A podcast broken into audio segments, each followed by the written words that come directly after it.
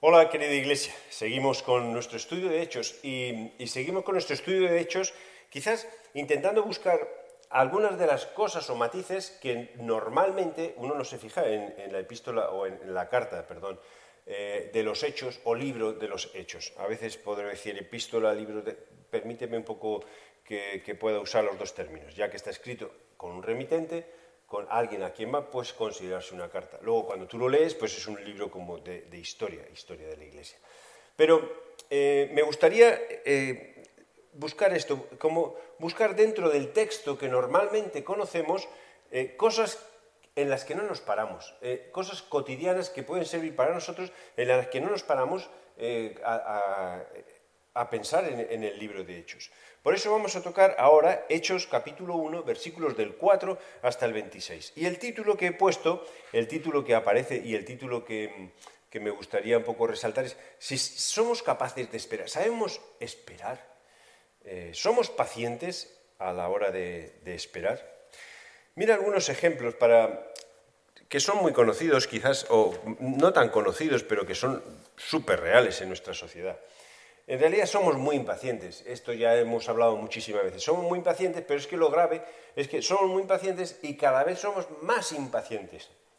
Dice algunos estudios, de esta, esto lo he sacado de una revista de, una revista de investigación que hacen muchas encuestas y todo esto, em, y el título que ponía, mira, eh, que esperar desespera, es que no somos capaces de esperar nada, no somos capaces de esperar nada. Entre un, un 20 o un 30% de los peatones dice que cruza sin, esperar que el semáforo se cambie de color. Eh, yo digo 20 o 30, a mí me parece muy poco. Yo creo que un 60% de personas no esperan a que el semáforo se cambie de color para poder pasar. Peatones, digo, peatones. Em, ya en cuanto a lo que es coches y eso, espero que todos sean capaces de, de esperar. Pero eso no te ha pasado. A mí me pasa, yo muchas veces espero a que cambie de color pero si estoy solo, no espero. Pero si veo otra persona o veo, por ejemplo, que hay niños delante o niños a mi lado, yo espero, como para decir, no quiero incentivarles a que, puedan cruzarlo cuando está, está rojo. Somos muy impacientes, somos muy impacientes.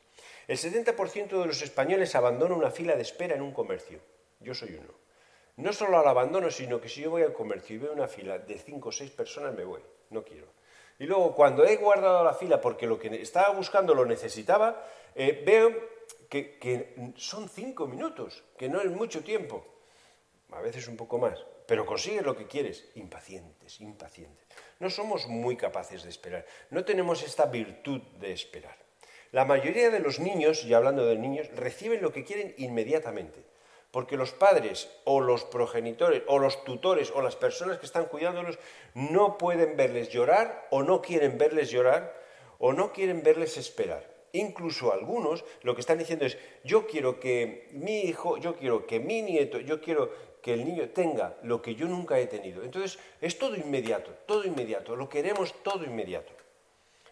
Mira, cuando tú compras algo ahora mismo con el móvil, no tengo que decir ninguna plataforma porque casi todas funcionan casi igual, dice que tú lo recibes al día siguiente.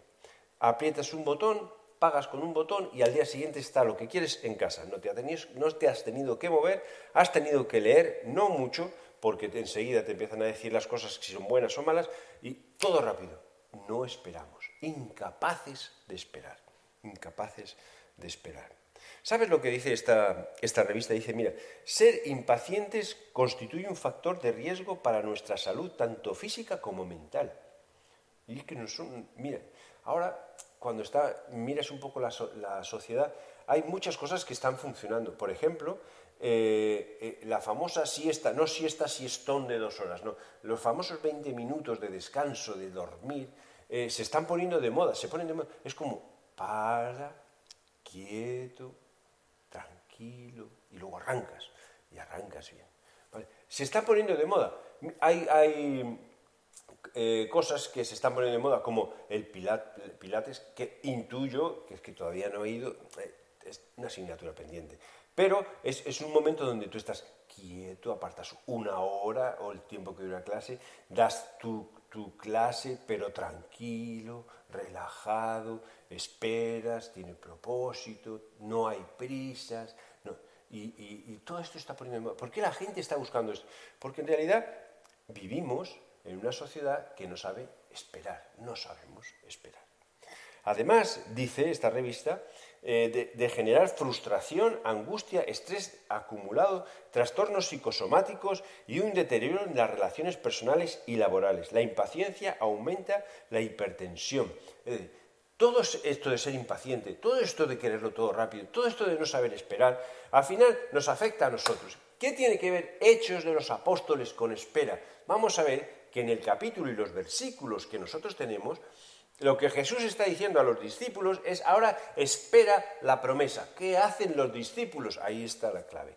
Y vamos a sacar tres cosas importantes para aprender a esperar en nuestra vida. No solo en nuestra vida de nuestra relación con Dios, sino en nuestra vida cotidiana. Tres puntos importantes para saber esperar. Mira este, iba a decir versículo, este, este esta frase, que la verdad es que esta frase es de las que menos me gustan de todo. mira, haz esto, ¿para cuándo lo quieres? Para ayer. A mí eso no me gusta. Pues si lo quieres para ayer ya no lo hago porque ayer ya ha pasado. Ya está, ahí lo tienes. Pero, ¿qué, qué, qué para ayer? ¿Qué para ayer? ¿Qué para ayer? lo último ya. Las palomitas. Ahora se hacen con microondas 3,50 minutos. Con 3 minutos con 50 segundos. Palomitas hechas. Palomitas hechas. Mira, ahora, ahora no metemos con el texto. Hay un, unos restaurantes que lo que están haciendo es eh, poner como condición a los que van a comer que se tomen su tiempo de comida, que dejen sus móviles fuera, que disfruten su comida y que la comida que vayan a comer no sea comida rápida, sino que sepan que lo que van a comer ha tenido su tiempo de cocción, su tiempo de, acción, todo eso. No esto frito, pan, pum, fuera, sino su tiempo. Y que en la comida tú tengas tu tiempo de comer, tu tiempo de conversación, tu tiempo de estar. Todo es rápido. No sabemos esperar nada. No sabemos esperar nada. Incluso cuando nos hacen esperar nos sentimos como insultados. Oye, ¿qué pasa? Que yo lo he pedido hace cinco segundos y no, no tengo lo que quiero. No sabemos esperar. Así que, Señor, pedimos mucha sabiduría para entender este texto y poder aplicar cosas a nuestras vidas, sobre todo en nuestra relación contigo, y, darte el lugar que tú te mereces, el lugar que tú tienes, y saber esperar como tú pediste a los discípulos y a, los gente, y a la gente que estaba con ellos, que esperasen la promesa. Estáos quietos, esperad la promesa. Ayúdanos también en nuestra vida, en nuestras relaciones personales, en todas las cosas que hacemos, a saber esperar para no tomar decisiones incorrectas ni dar pasos en falso. Que aunque no sean malos, no son los que tú quieres, porque lo que tú quieres es mejor que lo que nosotros desde un principio hemos pensado o hemos planeado. Así que, Señor, este tiempo lo entregamos en tus manos, por favor. Bendícenos, bendíceme, bendice nuestros oídos y nuestras mentes en el nombre de Jesús. Amén. Aquí viene la lectura del texto. Quiero leer el texto. Es un poquito largo, no tanto, pero como somos tan impacientes, queremos que sea una rápida lectura. El Señor me ama, amén, y empezamos a hablar. No, eh, paciencia, espera. Dice en el versículo 4 del capítulo 1 de Hechos que estando juntos les mandó que no se fueran de Jerusalén, sino que esperasen la promesa. Ya hemos empezado. Esperasen la promesa. Que estéis quieticos, esperad la promesa, la cual les dijo, oísteis de mí, porque Juan ciertamente bautizó con agua, mas vosotros seréis bautizados con el Espíritu Santo dentro de no muchos días. Entonces los que se habían reunido le preguntaron, Señor, y, querían saber más porque estaban un poco impacientes, esperamos la promesa, pero ¿vas a restaurar el reino de Israel en este tiempo? Y entonces él les dijo, no os toca a vosotros saber los tiempos o las sazones que el Padre puso en su sola potestad. Es decir, no te importa cuándo voy a restaurar el reino de Israel. La pregunta no era mala. Jesús no dice que no lo va a restaurar. Jesús no echa una bronca a los discípulos por decir es que no entendéis nada, sino que sencillamente les dice esperar. Ten paciencia, espera. No os toca a vosotros saber los tiempos, ni nos toca a nosotros saber los tiempos. Bien, ni nos toca a nosotros. Pero recibiréis poder, es que esto me da gracia porque es como que Jesús está repitiendo lo mismo, pero recibiréis poder cuando haya venido sobre vosotros el Espíritu Santo. ¿Qué dice arriba? Lo mismo, y cuando esperar hasta que yo mande el Espíritu Santo, pero recibiréis poder eh, cuando haya venido sobre vosotros el Espíritu Santo. Y me seréis testigos, propósito de vida, propósito de los cristianos, en Jerusalén, en Judea, en Samaria, hasta lo último de la tierra.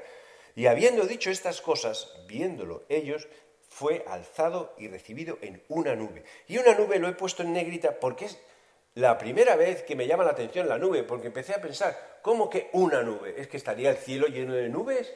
¿Desapareció? ¿O habría una nube que estaba esperando a Jesús?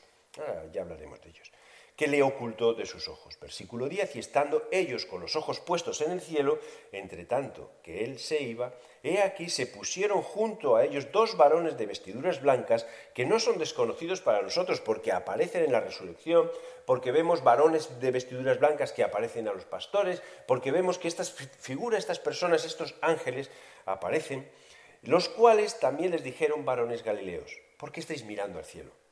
Este mismo Jesús que ha sido tomado de vosotros al cielo, así vendrá como habéis visto ir al cielo. Claro, la pregunta que a mí me viene, sí, así vendrá, ¿cuándo va a venir? Pero si a ti no te toca saber los tiempos, ni las sazones, que solamente están en la potestad del Padre. Claro, yo quiero que venga ya Jesús, vendrá cuando Él quiera, vendrá cuando el Padre lo tenga estipulado que va a venir, pero va a venir. Espera, espera, porque va a venir. Y vemos que en el Nuevo Testamento hay mucha revolución en las iglesias porque Jesús no viene, Jesús no viene, Jesús no viene. Pero Jesús va a venir. No ha venido todavía, vendrá. ¿Qué está esperando? A que más gente se acerque a Él, que más gente se arrepienta, a que nosotros podamos ser testigos y predicar el Evangelio y que otros puedan conocer a Jesús. Ya está, no hay más. Pero Jesús va a venir, claro, si Él lo ha dicho. Espera a que Él venga. ¿Pero cuándo? Que no te importa, que no te importa eso. Él va a venir. Y el texto sigue.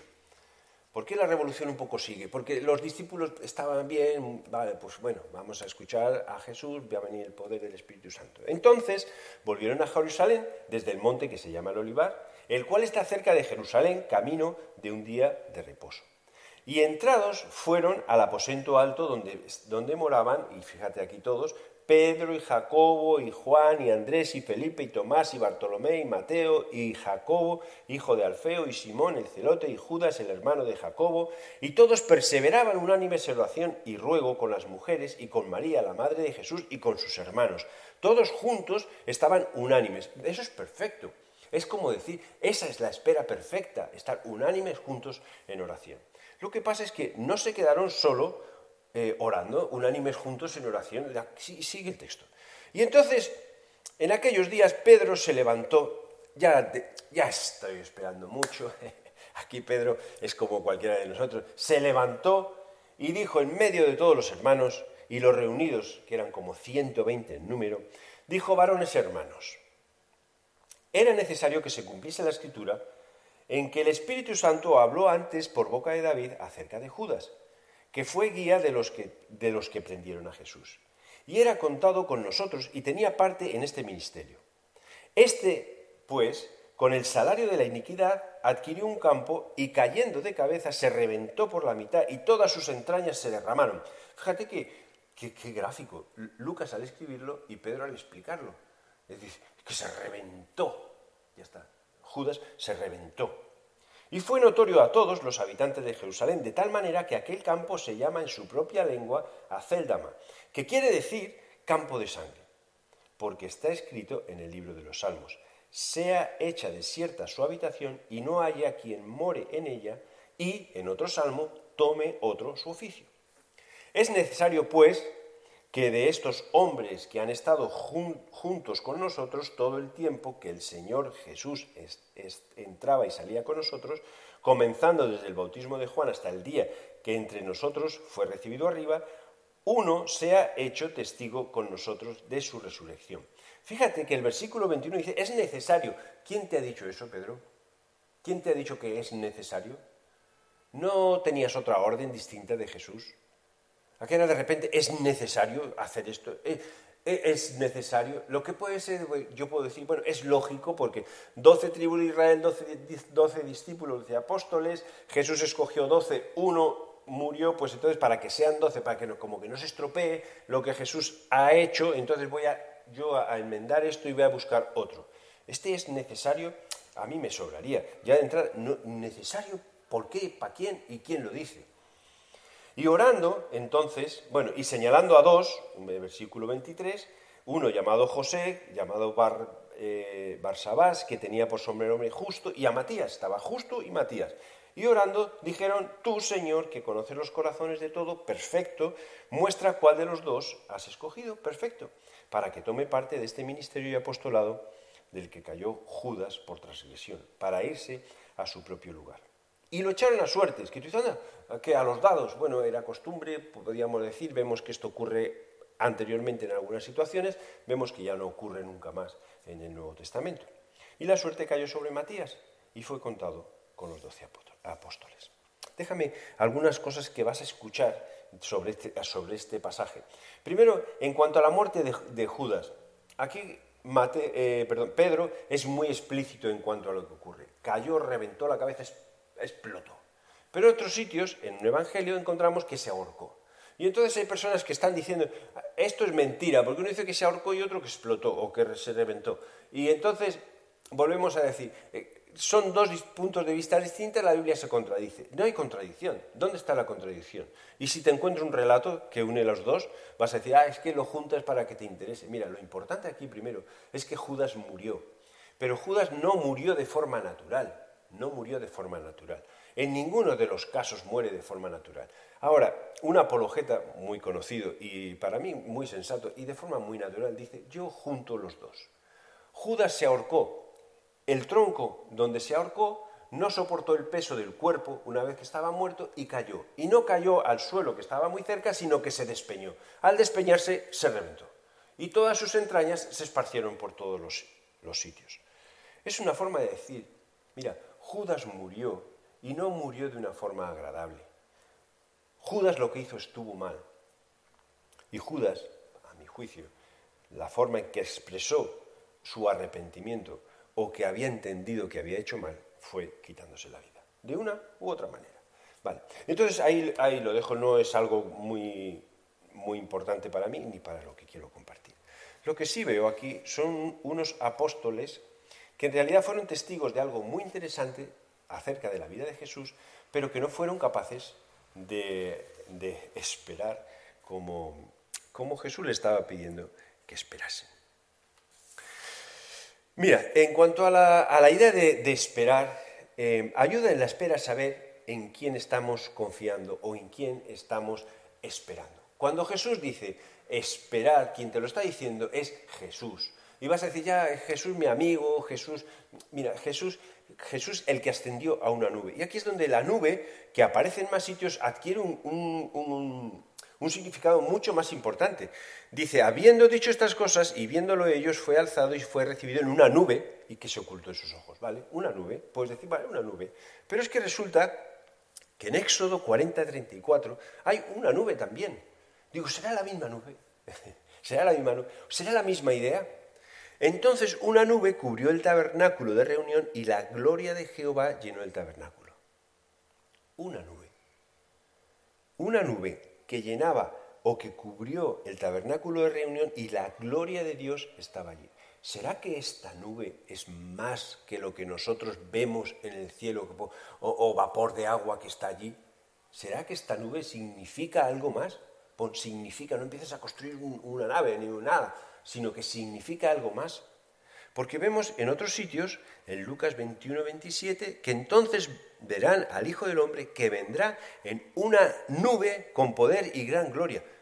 ¿Será que esta nube nos está diciendo algo más acerca de Jesús? Jesús no ascendió así como chupado por un aspirador y desapareció, sino que Jesús fue al sitio, al lugar que tenía que ocupar.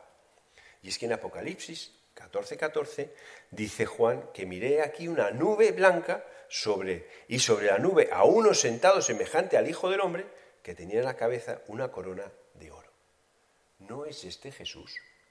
Entonces, cuando tú estás esperando, no estás esperando eh, eh, eh, en la nada o en la que las circunstancias se pongan a favor, estás esperando sabiendo quién es Jesús y sabiendo quién es Dios en nuestras vidas no nos tiene que animar eso a poder esperar de una forma más paciente, tranquila y sin poner límites de tiempo. Yo estoy esperando la promesa del Padre. Estamos esperando que venga el Espíritu Santo. ¿Quién te lo ha dicho? Jesús. ¿Quién es Jesús? El que se fue a la nube, pero no a una nube cualquiera, el que se fue a la gloria de Dios, el que volverá con poder en la nube, el que se fue crucificado y que, lo mataron, ahora vendrá con una corona de oro. Ya no, será el siervo sufriente, sino el Rey Todopoderoso que viene. ¿No es más fácil decir, yo tengo esperanza y espero porque sé en quién y con quién estoy en mi espera? Es muy difícil, muy, mucho más difícil esperar. Cuando la promesa de la espera viene de alguien que sabes que puedes dudar y que no confías, a esperar cuando la promesa viene de alguien en quien puedes confiar 100%, que sabes quién es y qué es para ti. Por eso en nuestras vidas tenemos que aprender a esperar. ¿Qué tengo que hacer? Espera. ¿Cuánto? Lo que sea necesario. Porque sabes que quien te ha dicho que esperes en este caso, la promesa del Padre. En tu caso o en tu vida, cualquier cosa que estés esperando, esperes, es más poderoso que, tus propias ideas, más poderoso que el tiempo que el mundo está poniendo y que tiene un, por decirlo de alguna manera, tiene en su potestad los tiempos y el momento idóneo para tu propia vida. Mira que he buscado un poco más para que, nosotros... quiero confiar en Dios, aquel que ascendió a la nube y no tengo ningún problema en decir Jesús y decir Dios, porque para mí es lo mismo. Dice, bueno, faltan más. Bueno, es lo mismo, Jesús es Dios. Dice, porque además Él me conoce por nombre, es que sabe quién soy, por eso mi espera le importa. Él piensa en mí, Él está pensando en mí mientras yo espero. No te preocupes que hay alguien pensando en ti. Él pelea por mí en caso de que eh, necesite o que vea que las circunstancias no son las perfectas. Él es mi refugio, Él tiene un plan para mí, Él siempre está conmigo. Todos estos pasajes, estas ideas, juntado con un pasaje que tú vas a poder estudiar aparte. Y verás que sí, que sí es así, es que Dios hace todo esto. Por eso yo puedo esperar. Los apóstoles, los discípulos, los 120, no supieron esperar la promesa del Espíritu Santo y se anticiparon e hicieron cosas que no fueron escandalosamente malas, que no están puesto como mal en ningún sitio, hicieron cosas que pues, yo decir que no correspondían, que no era el momento. Por ejemplo, elegir a Matías. ¿Qué, pasa, ¿Qué pasó con Matías? En Hechos no sabemos. ¿Acaso cuando murió, murieron otros apóstoles que vemos en Hechos que murieron, Jacobo, alguien sustituyó a Jacobo? Vamos a, tenemos que hacer una votación para. Nadie. No hay sucesión apostólica. No, no, no hay que cubrir huecos. Y si alguien tiene que cubrir los huecos, es Dios quien se encargará de cubrir los huecos. Dios piensa en nosotros. Jesús piensa en nosotros. El que ascendió no es cualquiera, es que ascendió a una nube que representa, déjame decirlo así, la gloria de Dios. Ascendió y en esa misma nube vendrá. Quizás no como se fue, entre comillas, eh, en nuestra mente derrotado, sino vendrá como rey poderoso y victorioso. ¿No te anima eso a esperar? Ya es que llevo tanto esperando, Andrés. Paciencia, paciencia. Espera. Pero no esperes porque yo te lo digo, no esperes porque tú confías en mí, espera porque estás confiando en Dios. Aprender a esperar no implica necesariamente cambiar de idea. Pero ahí puesto Dios amplía nuestra idea. Mira, ellos tenían esta idea. Es el tiempo de, restaurar a Israel. Y, voy a decir que Jesús no dijo que no. Si tú lees bien el texto, dijo, bueno, eh, eh, eh, le dijo, nos toca a vosotros saber los tiempos. Es como decir, sí, es el tiempo de restaurar a Israel, pero no os toca saber los tiempos. Y incluso cuando tú empiezas a pensar en todo esto, ellos estaban aferrando a promesas. Siempre decimos, bueno, es que estaban hablando de un reino político y todo. Es posible que sí, pero ellos no estaban hablando de la nada, estaban hablando en realidad de promesas que vemos en el Antiguo Testamento. Y dice, en Amós, por ejemplo, vemos, y traeré del cautiverio a mi pueblo Israel, y edificarán ellos las ciudades asoladas, y las habitarán, y plantarán viñas, y venderán vino de ellas, y harán huertos, y comerán del fruto de ellos. Vemos que, en cierto modo, hay una restauración, que puede decir, sí, pero esa ya la hubo. Bueno, pero siempre dentro de las promesas del Antiguo Testamento está que Dios va a levantar a su pueblo, va a levantar a su pueblo. ¿Qué pasa? Eh, a veces lo que nosotros queremos, nosotros lo, estamos pidiendo en pequeño y la espera se nos hace muy larga cuando lo que realmente Dios está diciendo es que yo, quiero restaurar a Israel, pero no tan chiquitín como tú quieres, yo quiero grande. Yo quiero restaurar a Israel, pero no centrado en un pueblo étnicamente hablando, todos los descendientes de Israel. Yo quiero restaurar a mi pueblo, que es todo el mundo. Por eso tú tienes que ir a predicar no solo a Israel, sino hasta el fin de la tierra. Yo quiero restaurar y no, los tiempos no son no están puestos en nuestras manos, no sabemos los tiempos, pero es que tampoco sabemos, está en nuestras manos poner la limitación hasta donde Dios quiere, quiere llegar. A mí me llama mucho la atención. Mira, em, eh, he puesto Mateo 20, 21 porque en realidad es posible que los discípulos estén pensando en un reino físico, así, con un rey y, sus, ministros, por decir de alguna manera. Porque hubo una pelea eh, eh, en Mateo 20, 21 y, le dijo, y él le dijo, ¿qué quieres a, la, madre de los, discípulos? Dice, ordena que en tu reino se sienten estos dos hijos míos, uno a tu derecha otro. Dales un lugar, un lugar prominente, un lugar prominente. Como que no entendía muy bien las cosas.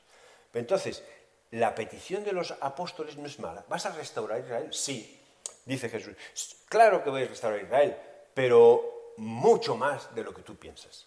Cuando sea el tiempo y mucho más de lo que tú piensas. Porque Israel no solamente va a ser mi pueblo, sino que va a ser todo el mundo. Ahora, aplica eso a tu propia vida. Cuando nosotros estamos esperando y estás esperando con una idea, y la idea no es mala porque no es mala, porque eh, restaurar el pueblo de Dios no es malo, porque lo que tú estás pensando para tu vida no es malo, no estás pidiendo para ti, para tu vanagloria, para, para olvidarte de Dios, no, eso es parte de tu vida, de tu relación con Dios. Puede ser que estés esperando, mm, déjame decir, estás esperando un novio, estás esperando que se restaure tu hogar, estás esperando que muchas cosas, muchas cosas, eso no es malo, no es malo. no es malo, pero está tardando, está tardando, es que quiero transmitir eso. Igual que Dios quería restaurar Israel de forma mucho más grande, es posible que Dios quiera restaurar tu vida de una forma mucho más grande, mucho más grande. Recuerda, en quien estamos esperando no es cualquier cosa, no es cualquier persona, en quien estamos esperando, en realidad, es en Jesús, que es Dios, el que ascendió en una nube, cuya nube representaba la gloria de Dios y que vendrá en una nube, que te conoce, que pelea por ti, que sabe cómo eres. Entonces, espera, ten paciencia, espera. Mira, mi idea es restaurar Israel. Mi idea es que yo necesito esto, pequeño, ¿vale? Mi idea. Es, es, el tiempo, Señor, de esto porque ya estoy cansado, porque llevo dos minutos esperando y no ha pasado nada. La idea de Dios es mucho más grande, es restaurar el mundo. Y tiene sus tiempos, y tiene sus tiempos. No desesperes, espera. Pero no porque estás esperando en mí, estás esperando en Dios. Y la promesa llegará. En este caso es la promesa del Espíritu Santo, ¿vale? Pero aplicando eso a mi vida, la promesa que te ha dicho a ti o la promesa de aquello que tú estás demandando o aquello que estás necesitando de una forma sana, natural y normal, ni más ni menos. Llegará. Pero ¿qué tengo que hacer? Confiar y esperar en aquel que vendrá como rey. Y por último, solo recalcar esto, que a veces eh, la impaciencia nos hace actuar y hacer cosas que no nos toca, no, toca. Por ejemplo, aquí está la elección de Matías, que lo he separado y la verdad es que hicieron, yo veo, hicieron todo bien. Es bíblico porque vemos como eh, Pedro usa la Biblia, dice, bueno, ya que Judas se fue, pues otro ocupa su trabajo, vemos que los salmos tienen su contexto bien adecuado, un contextos de sufrimiento de una persona justa, eh, justa un sufrimiento causado por personas injustas. ¿Cuál es la consecuencia del injusto? El injusto pierde su puesto, pierde su sitio, que lo ocupe ahora otro, no con injusticia, sino con justicia. Entonces, vemos que hay una base bíblica. Vemos que hay oración, perdonad, está mal escrito. Vemos que es lógico, pues 12, 12, eran 12, 12 apóstoles, pues 12, está todo bien. Vemos que lo echaron a suertes. Aquí podemos decir, bueno, esto eh, era como una costumbre. Que vuelvo a repetir, no se repetido nunca más. Y vemos que escogió una persona válida, no era cualquiera, Matías no era cualquier persona, justo no era cualquier persona, era una persona que había visto la resurrección de Jesús, que había estado con ellos desde, desde el bautismo de Juan, quiero decir, que conocía perfectamente todo, era una persona muy válida para ser uno de los doce, todo estaba bien, todo estaba perfecto. Todo, digo, vale, no hay, no hay problema, pero ¿sabes cuál sería si hay algún problema? Es que no es lo que no es lo que Dios quería. no es lo que... Jesús no les ha pedido esto. ¿Para qué, ¿Para qué haces esto si no te lo ha pedido Jesús? Es que además, no es que voy a decir el pobre Matías no hizo nada, porque no sabemos, y seguramente hizo mucho, igual que muchos hicieron mucho, y sabemos más de Pedro y sabemos más de Pablo. En Hechos se habla mucho de ellos. Seguramente hizo mucho, hay muchos personajes que aparecen como una sola vez en la Biblia, pero que hacen mucho, y Pablo habla muy bien de ellos como personas colaboradoras, personas que han trabajado para la extensión del, del Evangelio. No despreciamos a Matías. Quizás Dios tenía su, plan con otro apóstol, quizás Pablo era el que iba a ser apóstol, o quizás no, sencillamente Pablo era una persona llamada que extendía el Evangelio. No tiene por qué haber doce, no tiene por qué haber doce. Entonces a veces nuestra impaciencia nos lleva a dar pasos que aunque aparentemente esté todo bien, no forma parte de lo que Dios quiere para, para nosotros. Así que el reto va un poco más allá. Vamos a ser personas pacientes, vamos a ser personas pacientes. Primero porque sabemos quién, quién es eh, en quién depende, de quién depende nuestra vida, que no es un Jesucito, que es Jesús, que es Jesús que fue a la nube, a la gloria de Dios, que, fue, que es Jesús el que vendrá en esa nube y que vendrá como rey. Ten paciencia porque lo que Él tiene para ti es mucho más grande. A veces esa impaciencia nos, nos hace actuar y hacer cosas que no son necesarias. Sencillamente, no es necesario hacer todo esto. Por muy coherente que sea, no es necesario. Entonces, si tienes que esperar, estando entre comillas quieto, espera estando quieto. Aunque ellos no estaban quietos, estaban juntos, unánimes y en, oración. Y luego, esta espera, no pienses que es que lo que tú quieres, Dios no lo quiere para ti. Es que lo que tú quieres para tu propia vida, si, si es coherente, si es lógico, que es normal, eh, eh, eh, es normal en tu propia vida, Dios lo que quiere es que no sea tan pequeño. Dios no quiere a Israel, Dios quiere al mundo. Dios no quiere esto pequeñito para ti, Dios quiere esto grande. A lo mejor la espera nos ayuda a entender, comprender y llegar y, conseguir aquello que realmente es más grande. Debemos aprender a esperar. Qué difícil en esta sociedad, qué difícil, qué asignatura más difícil para nuestras vidas cuando vemos que todo es absolutamente inmediato y todo tiene que ser súper rápido debemos aprender a esperar. Esperar es estar quietos. Estar quietos no es estar quietos, quietos, quietos, es como pongo en el punto 4 ahí, es oración, comunión y eh, comunicación, perdón, y comunión con Dios. No es que te olvides de Dios, va, me, voy, espero, me voy y ya Dios me hablará. No, tiene que haber comunicación. Estaban esperando en un lugar alto todos juntos orando.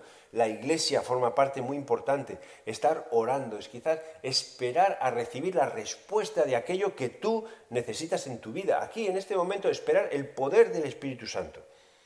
No dar pasos en falso, o sea, no intentar hacer cosas porque es que ya llevo, ya llevo Mm, dos horas esperando y no pasa nada. Ya llevo un año esperando y no pasa nada. Ya llevo dos años esperando y no pasa nada. Voy a dar pasos en falso.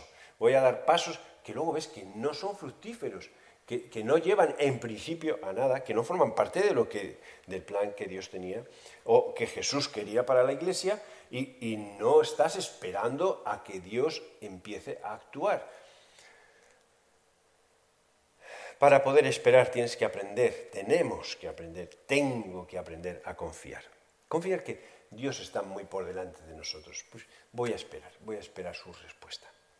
¿Cuándo sé que tengo la respuesta cómo sé que debo moverme? Mira, solo tengo una respuesta para eso. ¿Cuándo sé que tengo la respuesta? Solo sé que lo sabrás. Solo sé que lo sabrás. ¿Por qué? Porque si sigo leyendo hechos, yo sé que los discípulos y los que estaban ahí supieron que era la hora.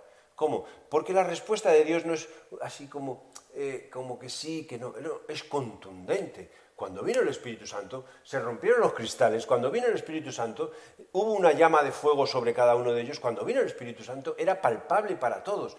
Cuando tú recibas la respuesta y cuando Dios diga, ya, es hora de actuar, vas a saberlo de sobra, vas a saberlo de sobra. Eso en tu plano personal, en tus decisiones personales. Espera hasta que Dios, de una manera palpable, indubitable, segura, reaccione y, sea patente en tu vida. Ya, es el momento. Mientras, espera, espera, en obediencia, en comunión, en oración.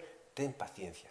Para la iglesia, en cuanto a predicar el Evangelio, ya no hay que esperar. No tenemos que voy a esperar a que el Espíritu Santo venga como. No, no, ya vino, ya está con nosotros. Tenemos que arrancar. Esto no es cuestión de que voy a esperar a ver si tengo que compartir el Evangelio. No, hay que compartir el Evangelio. Voy a esperar a ver si hablo. No, tienes que hablar a tu vecino. Ya, pero que venga una señal. No, que no, esa señal ya está. Ahora, en esa espera de nuestra vida, en esa espera de nuestras decisiones, vamos a confiar en esto. Confiar en que eh, él mandará el Espíritu Santo, o, déjame decir, Él mostrará ya el paso que tienes que dar, que sepas que Él quiere no lo que tú has pedido, que esté bien, sino mucho más de lo que tú has pedido y te dará mucho más. Porque si nosotros que somos malos padres sabemos dar buenas cosas a nuestros hijos, ¿cuánto más nuestro Padre Celestial dará el Espíritu Santo a quien se lo pida? dará lo mejor de lo mejor, lo mejor de lo mejor. Aprender a esperar. Y esto es lo que quiero eh, comunicar eh, hoy que creo que podemos aprender de los primeros versículos del, del libro de Hechos. Los discípulos tuvieron que aprender a esperar y los tiempos no están en nuestras manos. Ahora, en esa espera, no pienses que Dios no quiere darte lo que tú necesitas, es que Dios, que te conoce perfectamente, va a darte mucho más de lo que tú le estás pidiendo. Confía y espera en Dios.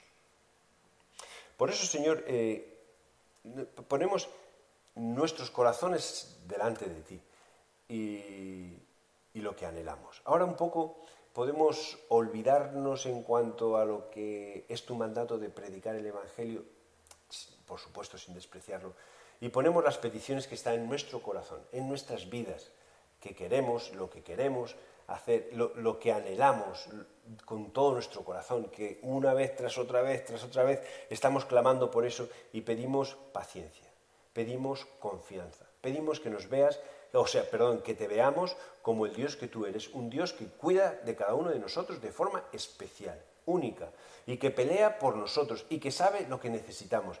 Y pedimos que nos hagas sabios para entender cuándo tenemos que dar el paso y que tú nos lo muestres de una forma palpable, como fue la venida de tu Espíritu Santo. Palpable. No hubo duda. Así que, Señor, nos rendimos a ti. Nos rendimos a ti. Ayúdanos a esperar, pero también ayúdanos a caminar. Ayúdanos a estar juntos en oración contigo. Ayúdanos a tener nuestros oídos bien abiertos, nuestros ojos bien abiertos, nuestra mente bien abierta. Y sobre todo, ayúdanos a no caer en el error de hacer cosas por hacer cosas para decir o para pensar que estamos actuando conforme a lo que tú quieres. Es seguir tus pasos, es lo que queremos. En el nombre de Jesús. Amén. Mira, te animo a esto. Esperar no desespera. Esperar te hace recibir lo que Dios quiere para ti, que es mucho más de lo que tú piensas. Que Dios te bendiga.